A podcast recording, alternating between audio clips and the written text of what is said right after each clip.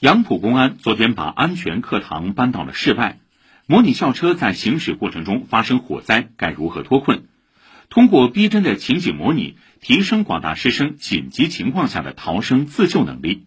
来听记者臧明华的报道。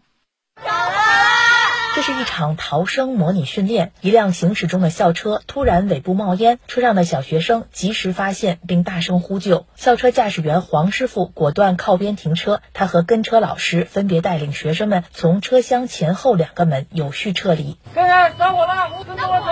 同学们赶紧下车。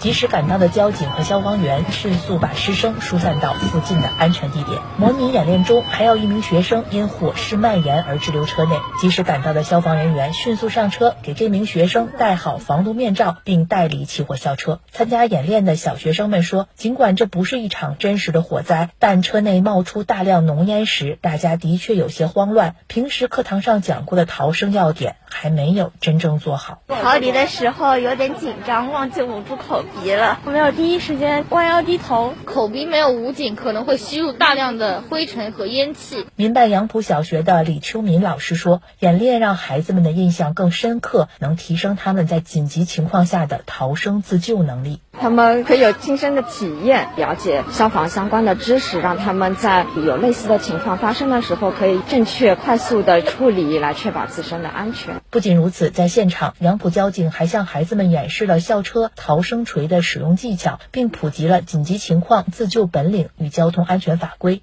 杨浦交警二大队民警梅诗玉介绍，开学前夕，杨浦警方还对辖区内七十二辆校车逐一进行安全检查，检查合格后发放校车通行证，确保校车行驶安全。走访我们杨浦辖区的一些中小学的校车，对他们这个营运证啊、校车的一些硬件啊进行一些相关的检查了，会定期对校车的驾驶进行相关的培训。如果发现有不安全的一些因素的话，我们也会先期的处置或者告知。